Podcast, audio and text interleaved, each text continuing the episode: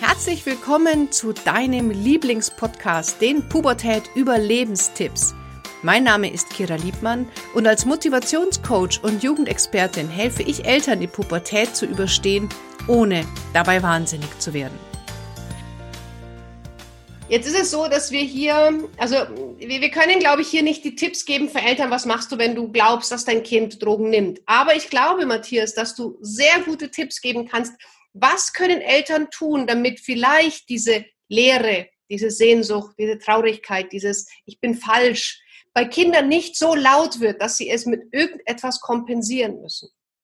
Kannst du uns da mal ein paar Tipps geben? Ja, auf jeden Fall. Also, also grundsätzlich, wenn dein, du da draußen, wenn dein Kind, äh, wenn du mitbekommst, das kifft, Jetzt kommt es natürlich auch noch mal ein bisschen drauf an, wie alt es ist. Es gibt ja schon welche, die ist mit 12, 13, da wäre schon bei mir schon Alarm angesagt. Ja. Aber wenn das Kind 17 ist oder 18 ist, ist, ist, ist kifft und probiert das mal aus, würde ich schon mal nicht in Panik geraten. Ich würde mich mal einlesen, ich würde mich mal belesen, mich mit dem Thema befassen. Wir gucken so viel Scheißdreck im Fernsehen und so viel Müll, dann kann man sich auch mal mit so einem Thema, muss nicht in die Vollendstiefe sein, aber so ein bisschen damit befassen. Ich würde mir, wenn es geht, relativ früh Hilfe holen von Profis, weil da ist, das, das Problem ist, da ist immer eine hohe Schamschwelle und auch Angst, auch durch diese Kriminalisierung. Oh, der ist, nimmt Drogen, das ist ja verboten und der dealt vielleicht auch noch. Also da sind sehr viele Angst- und Scham äh, äh behaftete Themen bei Eltern auch. Aber ich, und das blockiert die Eltern. Zu mir haben so oft schon Eltern gesagt, ich bin hier im Dorf und es kennt jeder oder es ist eine kleine Stadt, ich gehe doch nicht in die Drogenberatung rein. Also da sind, die haben dann wirklich Angst und Hemmung aber ich sage, geht und holt euch Profis. Ihr seid emotionalisiert, ihr seid in dem Thema drin. Äh, jetzt, äh, ihr habt das Thema jetzt und äh, holt euch so früh wie es geht Hilfe. Auf jeden Fall. Ich würde auf jeden Fall ruhig bleiben, nie ausrasten. Ich würde versuchen, die Beziehungsebene immer zum Kind zu halten. Das Kind braucht immer das Gefühl, es kann mit seinen Nöten, Problemen, Sorgen zu dir kommen als Eltern. Äh, das sind so die wichtigsten ja. Faktoren. Trotzdem würde ich, ganz wichtig jetzt auch, Haltung verhalten. Also du musst auch Vorbild sein, nicht, dass du säufst und dein Kind, also was, also nicht falsch verstehen, aber wenn du dich jedes Wochenende mit Wein äh, oder irgendwas anderes wegknallst am Fußballplatz äh, mit Bier oder was weiß ich als Vater und dein Kind dann das anfängt, natürlich kommen dann äh, Vergleiche und so. Also du musst auch schon Vorbild sein, trotzdem Haltung haben, Grenzen setzen, trotzdem ähm, ähm, konsequent sein auch, ja. Und ähm, ja, ein, ein Vorbild sein, sage ich immer. Das ist mit das Wichtigste, das Ganze auch vorleben. Und immer offen sein für Dialog, nicht mhm. aggressiv werden. Das machen halt auch viele, dann gleich aggressiv werden und Horrorszenarien aufmalen. Also bei Cannabis, ich weiß, Cannabis ist trotzdem für mich auch eine furchtbare Droge, weil die inzwischen so hochgezüchtet ist. Die ist viel stärker wie damals zu meiner Zeit. Die Psychosen kommen viel schneller und äh, sind so viel psychoaktiver. Und da wird auch ganz viel Dreck auch noch reingemischt und so ähm, in die ganzen Substanzen. Ähm, aber trotzdem nicht gleich die Alarmstufe rot. Ja, und die Beziehungsebene zum Kind halten. Das wäre somit das mein wichtigster Tipp jetzt erstmal. Und was empfiehlst du, was kann ich denn schon vorher machen, damit es gar nicht dazu kommt, dass mein Kind Drogen nimmt? Ähm, also ich habe rausgehört vorhin, dass du gesagt hast, also Selbstwertgefühl wahrscheinlich stärken, also dem Kind Nein sagen beibringen, oder? Das wäre jetzt so ein Tipp. Ja, also über allem steht für mich das Kind in, in die Selbstverantwortung schubsen, in die ja. Autonomie. So mhm. viel und so früh wie möglich das Kind äh, selber machen lassen. Ich muss eins vorneweg sagen, ich bin kein Vater. Ich äh, habe ja keine Kinder. Ich habe den größten Respekt vor Eltern. Ich will auch nichts mehr verurteilen oder auch nicht mehr, weil jemand äh, das Wort Helikoptereltern ist ja auch ein Scheißwort, eine Stigmatisierung. Aber das beschreibt halt, wie viele Eltern auch unterwegs sind dieses Überbehüten und dieses dem Kind seine Erfahrungen wegnehmen, auch seine Grenzerfahrung, auch sein Fallen, damit es wieder aufsteht. Ähm, ich glaube, ein, ein starkes, selbstbewusstes Kind, ähm, was äh, vielleicht seine Träume, seine Visionen lebt, wenn es dann verbalisiert, ich möchte gern Maler werden, dann wird es ja meistens zerredet, mach einen ordentlichen Beruf, mach das und das. Aber ein Kind, was sich selbst lebt, und das Gefühl hat, dass die Eltern da vertrauen und dahinter stehen und lauter Werte, jetzt geht es um ein Wertkorsett, sehr früh Werte beibringen. Ne? Ich frage die Jugendlichen immer, was sind eure Werte? Was sind denn Werte? Ich stehe mhm. vor denen mit 15, 16 Jahren Werte, dann erkläre ich denen mal ein paar Werte, meine sieben Werte, die mir am wichtigsten sind. Und dann sage ich, sag doch mal, was eure Werte sind. Dann schreibe ich die an der Flipchart. Ich habe in den letzten Jahren hier im Handy ich glaube, 150 äh, Flipcharts fotografiert, wo ich nach Werten frage und Motive, was euch motiviert, was euch Kraft gibt, was euch antreibt, was euch Energie gibt. Und ähm, so aber ich die Jungen, ich mache denen das bewusst, ja. Aber die, ich muss dazu sagen, ich hatte ja früher auch keine Werte. Das bringt dir halt einfach mhm. keiner bei. Entweder kriegst du es vorgelebt oder wenn du es reingehämmert kriegst, ist ja auch nicht unbedingt vorteilhaft. Ähm, also das heißt, ähm, schon ja, je je selbstbewusster, je selbst ähm, ja, befähigter ein junger Mensch ist, umso eher kann er es vielleicht mal probieren und merken, okay, das ist nichts für mich und ich lasse die Finger davon. Äh, ja, das ist natürlich jetzt auch so eine gute Frage. Ähm, was heißt, wenn ich sage den Jugendlichen, jetzt muss man eins nochmal dazu sagen. Das Gehirn, das entwickelt sich ja beim Mann bis äh, 23 und bei der Frau bis 21. Und alles, was vorher mit Substanzen, psychoaktiven Substanzen im Gehirn passiert, ist ein Eingriff. Ist, ist, ich sage den Jugendlichen immer, schiebt's raus, wenn, dann kifft mal irgendwann mit 27 oder 25 ein, aber dann wollt das auch nicht mehr. Dann steht ihr im Leben, ihr habt eine Familie, habt vielleicht ein Häuschen, ihr habt zwei Kinder und dann habt ihr auch keine Sehnsucht mehr danach, weil dann sagt ihr auch, das braucht ja kein Mensch. Aber dieses so früh an diese Substanzen ranführen und ranlassen, ähm, das ist das Gefährliche. Und nur mal für die Entspannung für die Eltern jetzt. Ähm, ich kenne ganz viele Eltern, wo du denkst, sie haben alles richtig gemacht. Eine selbstbestimmte Erziehung mit Liebe, mit Werten, mit dem gesunden Selbstwertgefühl und Anerkennung und, und, und, und, und. Und dann kommt das Kind in die Schule, in die Peer Group, äh, wo die falschen Freunde sind und äh, es geht den Weg der Spirale nach unten mhm. in die Drogenkarriere. Also da, da, da schützt dich auch keiner davor. Ich glaube, dieser offene äh, Umgang und über alles reden und dieses Hoch an Vertrauen zwischen Kind und Elternteil, beiden am besten, ist das mit das Wichtigste. Aber wie oft ist etwas, man schambehaftet, man redet nicht über Sexualität, über Trieb. Das sind ja alles so Themen, wo du, ja, denke ich mal, tief drin arbeitest mit Eltern. Dieses Offensein, dieses, kennst du noch so Glaubenssätze? Nicht so laut, äh, was sollen die Nachbarn denken? Oder ich habe meine Mama immer gesagt, hat immer gesagt, das ist mein Sorgenkind. Ich wurde ja schon in so ein, oh, mhm. ne, so, vielleicht ja. war ich auch Sorgenkind, keine Ahnung. Aber was macht das mit dir? Ja. Was macht das mit dir? Ich habe ja dann erst später, nachdem ich so tief gefallen bin, gelernt, in meine Stärke, in meine Kraft zu kommen. In, in diesen, äh, in die Selbstermächtigung, Macht über mich selber, Macht über meine Gefühle, über meine Gedanken, über das, was meine Sehnsüchte, meine Visionen, meine Träume, also dieses gesamte in sich, in mir, ja, äh, da die Kraft und Liebe und Energie zu finden. Und seitdem bin ich auch in meiner Kraft und meiner Stärke. Ich meine ja nur noch das, was ich Bock habe. Ja. ja.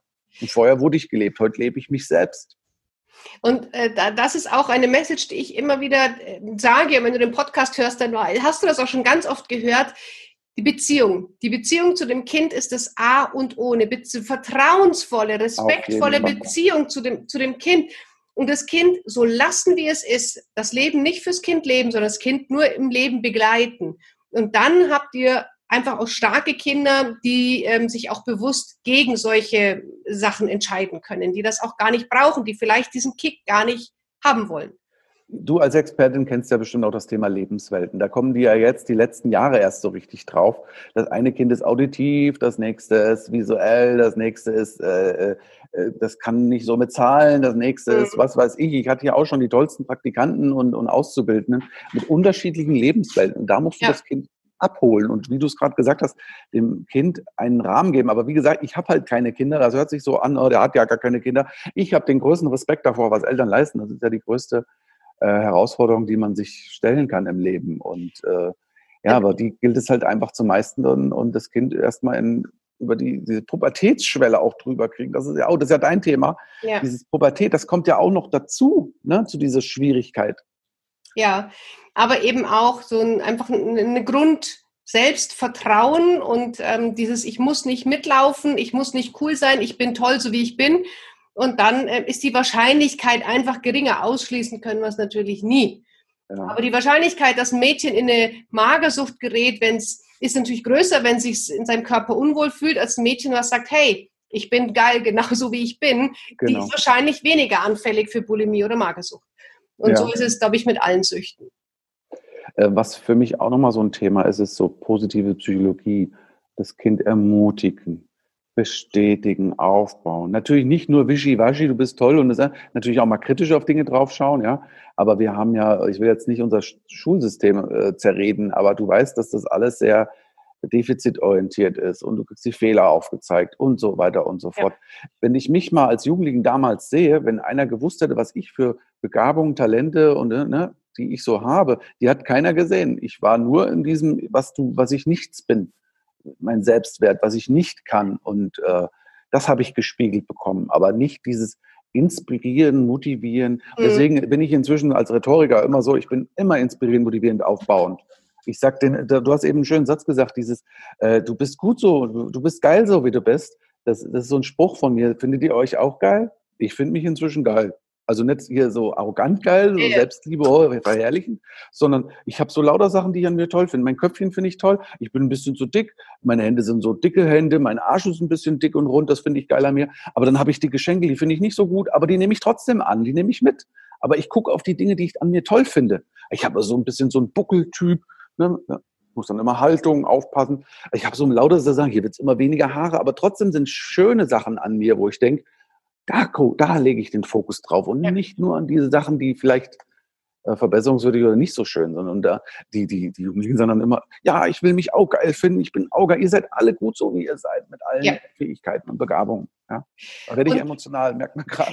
ja, und das ist aber etwas, das, das, das können ähm, Eltern nur vorleben. Also wenn du ständig als Mutter vorm Spiegel stehst und sagst, boah, ich bin zu fett und ich mache eine Diät und das Kind erlebt dich, wie du von einer Diät zur nächsten springst, wird es wahrscheinlich weniger ein gesundes Körperbewusstsein ähm, haben oder wenn sieht, der Papa kommt heim und trinkt erstmal eine halbe Flasche Wein jeden Abend. Ähm, also da ist auch ganz viel Vorleben. Also die Eltern können ja. das dem Kind nicht beibringen, sie können es aber vorleben. Definitiv, bin ich, kann ich 100% zustimmen. Ja. Matthias, die Zeit äh, verfliegt. Wir sind hier schon fast eine Stunde am Reden. Jetzt würde ich gerne, ja, ich habe noch ganz, ganz viele Fragen, aber ich würde jetzt gerne mal von dir wissen, weil du bist der Experte, du arbeitest viel damit. Welches Thema haben wir jetzt noch nicht angesprochen, wo du sagst, das wäre schon wichtig, dass ich Eltern das noch mitgebe? Äh. Achso, ich, ich kann mal so ein bisschen mich ergießen. Machen wir es mal so, ja, nicht auf ein Thema. Ja. Ähm, also, liebe Eltern, schaut auch von Anfang an ein bisschen auf die Freunde des Kindes. Was ist das für eine Peer Group? Wie sind die drauf? Schaut auf euer Kind, auf die das Emotionale, wenn es sich äh, verändert, gerade wenn es jetzt klar, Pubertät verändert sich sowieso, aber wenn es dann so 17, 18, 19 wird und du hast das Gefühl, dass da tritt eine Wesensveränderung ein oder eine, äh, dieses, wenn Emotionen nicht angepasst der Situation sind, so erkläre ich das immer, angepasste Situation der Emotionen, es brüllt gleich, ist aggressiv, ist überfordert, dann sind, müssten Alarmglocken schon angehen, ja da, äh, das nicht einfach so nur auf die Pubertät oder auf irgendwas schieben, sondern wirklich äh, das Gespräch, den Dialog suchen. Das wäre so nochmal so mein Tipp an euch. Mhm. Und äh, wie, wie Kira hat es schon so schön gesagt, Beziehungsebene. Ich habe so oft, dass ich Vätern, weil Väter sehr oft, Männer können nicht so Gefühle zeigen und Liebe äh, senden oder sagen oder zeigen. Küsst mal eure, gerade die Jungs, die wollen Erken Anerkennung, die wollen ihren Vater spüren. Küsst mal euren Sohn auf die Stirn und sagt ihm, ja, ich habe dich lieb und ich bin immer für dich da, egal was passiert. Und dann kommen manchmal da Zuschriften per E-Mail oder ja, ich habe es gemacht, ich habe meinem Sohn das noch nie gesagt. Und ne, ähm, wir Menschen brauchen Anerkennung, Zuwendung. Da reicht es manchmal einmal, dass das jemand sagt, was auch, was auch ganz wichtig ist. Hat jetzt irgendwas ist hier gerade nicht, äh, passt gerade nicht im Ton? Jetzt geht's wieder. Jetzt geht's wieder. Nee. Nee, irgendwie. Warte mal kurz, da rauscht es gerade. Guck mal jetzt. Ja, jetzt passt wieder okay. so. Ja. Was ich, was ich auch immer sage, und das bitte jetzt gut zuhören. Ich habe die These oder die, ich glaube, dass es im, Mensch, äh, im Leben nur einen Menschen braucht, einmal, der an dich glaubt. Im besten Fall du selber an dich, aber das als junger Mensch ist ja ganz schwierig mit den ganzen Identitätssuche und man ist ja auf der Suche nach sich selbst und seinem Umfeld. Aber Du musst oder du solltest die Brücken schlagen und an dein Kind glauben. Egal mit was für einem abstrakten, die können heute Millionär werden als YouTuber oder als Instagrammer oder was weiß ich. Lass das mal zu, dass das da draußen geht. Du kannst Angebote machen, Offerten, Aber das Kind darf auch mal fallen, lass es seinen eigenen Weg gehen. Die Kinder suchen dann ihre eigenen Strategien. Wenn das merkt, das funktioniert nicht. Oh, ich will Fotograf werden. Äh, da hat meine Mutter zu mir gesagt, das ist eine brotlose Kunst. Die verdienen kein Geld. Ich will das nicht. Und da habe ich gesagt, ich bin Fotograf. Soll ich Ihnen meine BWA zeigen? Äh, so ein Quatsch. Das sind Ihre Glaubenssätze. Der soll die Anwaltskanzlei meines Mannes übernehmen. Ich so, hören Sie auf, Ihr Kind krank zu machen. Was soll denn das? Lassen Sie doch, wenn der merkt, äh, dass Fotograf nicht funktioniert, dann tut er eh schon seine Strategien ändern und irgendwann was anderes noch machen. Und sind wir mal ganz ehrlich, da werde ich jetzt echt emotional, ich glaube, man merkt auch, ey, die meisten Menschen tun mit 30 nochmal einen anderen Beruf, also sehr viele, nicht alle, aber sehr viele Menschen switchen mit 25, 30 nochmal zu einem anderen Beruf oder zu nochmal einem anderen Beruf. Berufung, du fühlst dich gerufen, dein Herz hat gerufen, deine Sehnsüchte. Und warum denn nicht? Die Menschen, das, das tendiert dazu, New Work, viele Berufe, viele Kenntnisse, viele Fähigkeiten. Und da müssen wir Erwachsenen, glaube ich, mal lernen, loszulassen und unser Kind einfach nur zu ermutigen vielleicht auch mal fallen zu lassen, jetzt nicht ganz fallen, aber und dann im richtigen Moment auffangen, sage ich immer wieder, ja. Und aber nicht alles wuschi-puschi hier, da hast du alles und mit Geld und er muss das gar nicht lernen, sich das selber zu arbeiten. Ich finde so ein Spagat zwischen, ähm, nicht falsch verstehen, ein bisschen Zuckerbrot, ein bisschen Peitsche, ja. Also keine Peitsche, keine Schläge, aber dieses, eine, eine gewisse, der muss da selber durch. Der muss ja. das sich selber erarbeiten. Und dann kommt ja. er in seine Kraft und Stärke äh, das Kind. Ja, wir lernen durch äh, viel, viel mehr durch Fehler, durch Herausforderungen, durch Scheitern, als wenn man es immer nur vorgesagt bekommen, was möglicherweise passieren könnte. Hier sitzt Mr. Scheitern. Ich ja. bin das beste Beispiel dafür. Ja. ja. Und man, ich finde, ich, ich glaube, dass jeder alle, fast alles schaffen kann, was er sich vorstellen kann. Ja, und wenn das so ein junger Mensch ist, der irgendwas, wo die Eltern erstmal sagen, das geht nicht, so ein Beruf, das möchte ich nicht, dann muss das Ego ausgeschaltet werden. Lassen erst mal machen. Ja. Und, und ich finde, also nochmal eine wichtige Sache, das sage ich den Jugendlichen auch immer, auch gerade wegen Noten, die bauen sich ja einen Druck auf. Was, das weißt du bestimmt als Expertin auch, es sind ja immer mehr äh, äh, ähm, Depression, Burnout bei Jugendlichen. Also früher war das bei den 40, 50-Jährigen, jetzt sind wir bei 15-Jährigen angekommen. Ähm, ich sag den Leute, klar sollt ihr tolle Noten haben und wenn, ne, macht so gut ihr könnt. Aber weißt du, und viele machen sich so einen Druck auf, was, das muss nach der Schule gleich einen Job und das und hier und da oder sich tot studieren, das machen ja auch viele.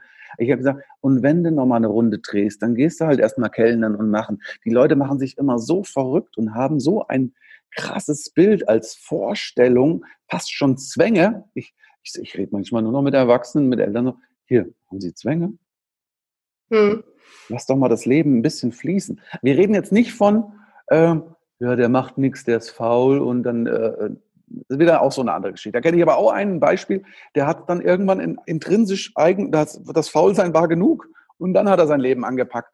Ist auch, dann ist das dem sein Learning. Ne? Also ja. wir kommen jetzt auch schon wirklich in die Spiritualität.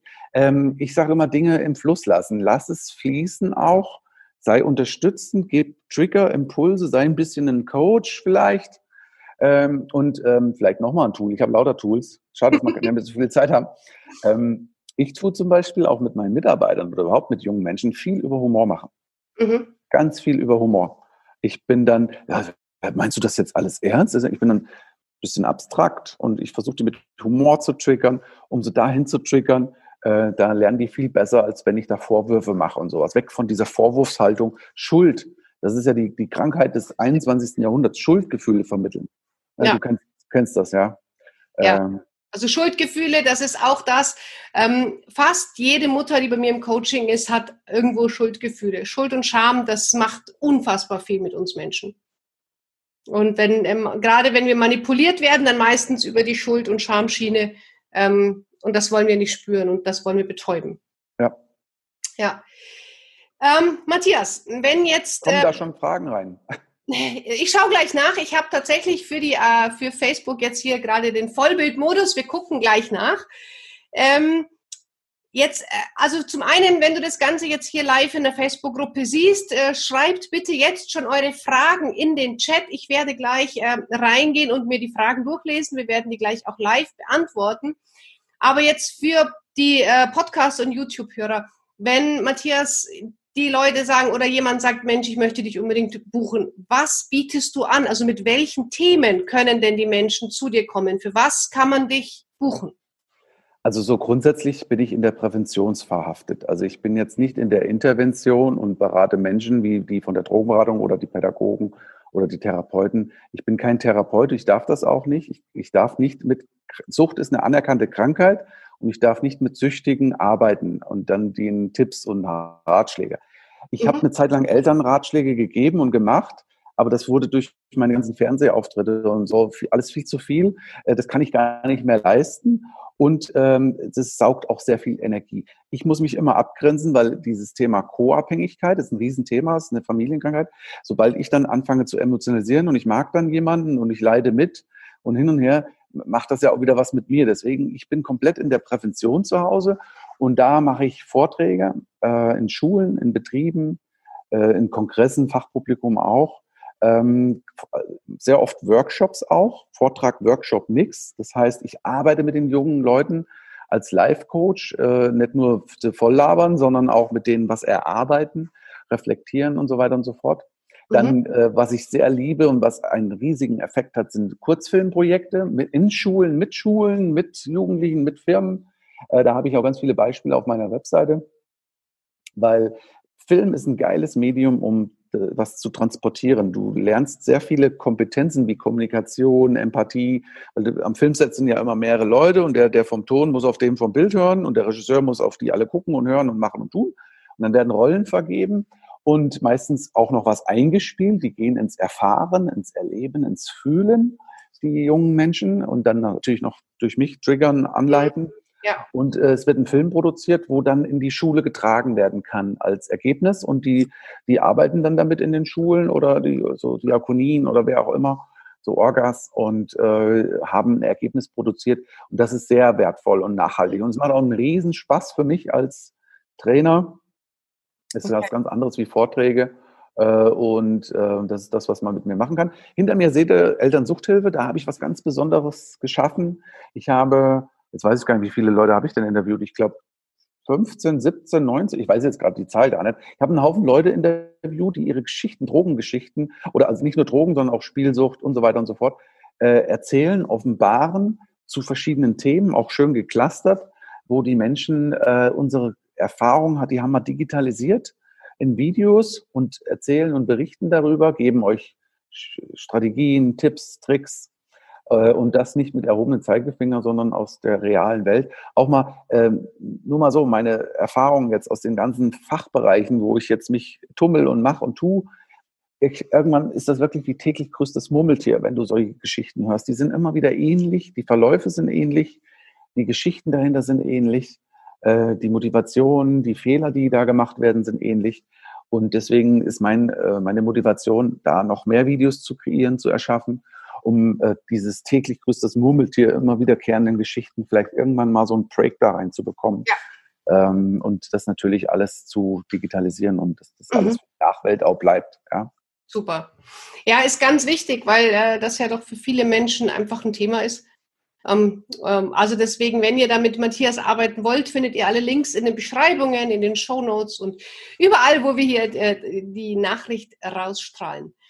Matthias, es war jetzt wirklich eine Stunde, die wahnsinnig schnell vergangen ist. ich ähm, merke das nicht. Es ist halt so tiefgreifend ja, alles. Es sind so viele das Themen. Sind viele Themen.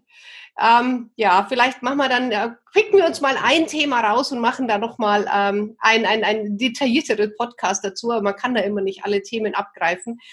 Gibt es denn jetzt am Ende, und da überlasse ich immer gerne den Gästen nochmal das Schlusswort, gibt es noch etwas, was du sagen möchtest zu deinem Plädoyer am Schluss? Ähm, was, was hast du, was würdest du gerne noch sagen?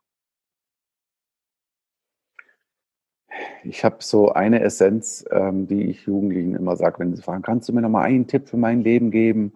Na, äh, manchmal habe ich schon abmoderiert, dann meldet sich noch einer, da habe ich ganz rührige Geschichten.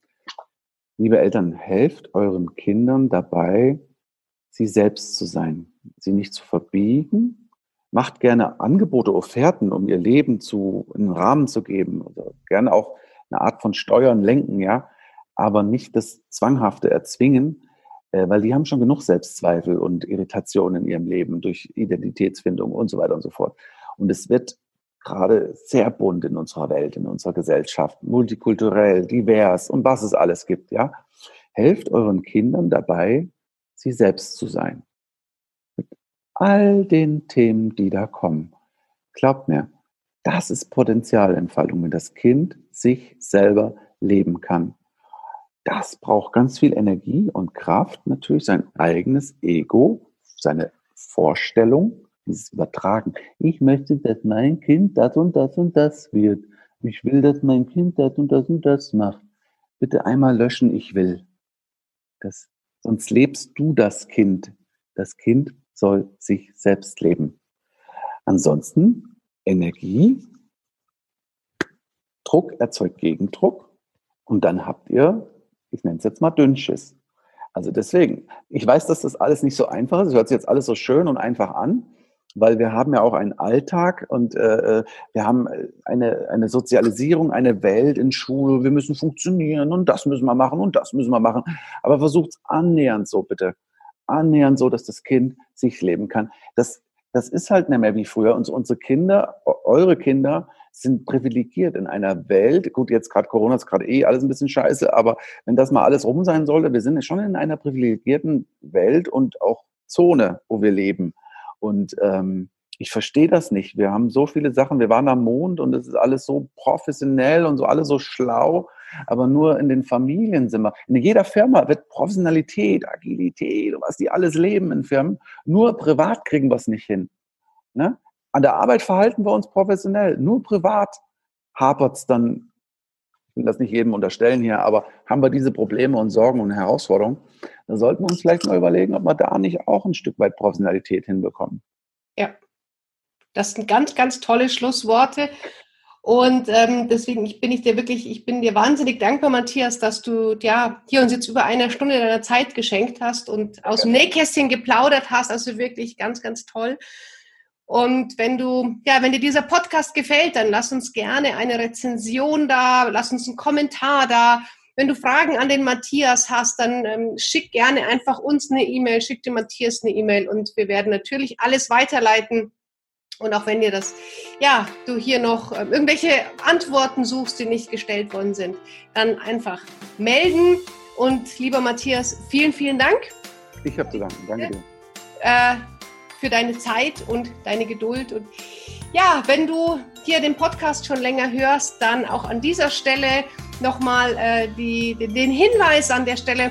Äh, mein neues Buch, die besten Pubertät-Überlebenstipps, ist jetzt draußen, kannst du bestellen unter kiraliebmann.de slash Buch. Ansonsten freue ich mich auf die nächste Folge und bis ganz bald. Tschüss. Tschüss, macht's gut, bis bald.